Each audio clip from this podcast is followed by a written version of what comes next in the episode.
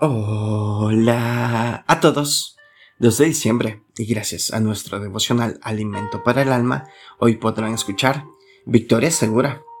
Lectura sugerida según de Timoteo capítulo 4 del verso 1 hasta el 8. Su verso 7 nos dice, he acabado la carrera, he guardado la fe. Nuestro texto de hoy es un pasaje muy especial. El anciano apóstol, al final de su vida, aconseja a su hijo espiritual, Timoteo, anunciándole que vendrán tiempos difíciles cuando las personas no resistirán la sana doctrina. Sus palabras son las de un anciano amargado y exhausto tras librar muchas batallas perdidas. No. Constituyen un canto glorioso de victoria final, la melodía triunfante con que pasa el bastón de las sucesivas generaciones de cristianos.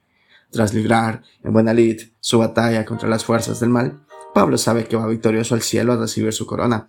Como conoce la intensidad de la lucha, transmite directrices muy claras a fin que Timoteo combatiera con el mismo honor que su predecesor. Durante toda la historia cristiana ha sucedido lo mismo. Las nuevas generaciones asumen la batalla con el relevo de los héroes que las precedieron.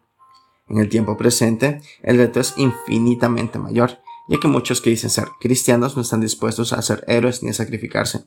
Viven para sí mismos y por lo tanto caen enredados en las mismas miserias que aniquilan a quienes andan sin Dios y sin esperanza. Entonces se requieren creyentes dispuestos a vivir en Cristo a plenitud y continuar la batalla que solo puede cesar cuando el mal del pecado pierda todo su poder.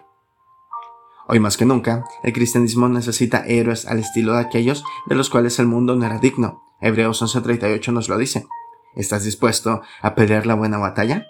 Aunque sea muy difícil vivir como cristianos fieles en el mundo postmoderno, debemos pagar el precio. Devocional escrito por Alberto González en Cuba. La victoria final está asegurada. Muchas gracias por escuchar.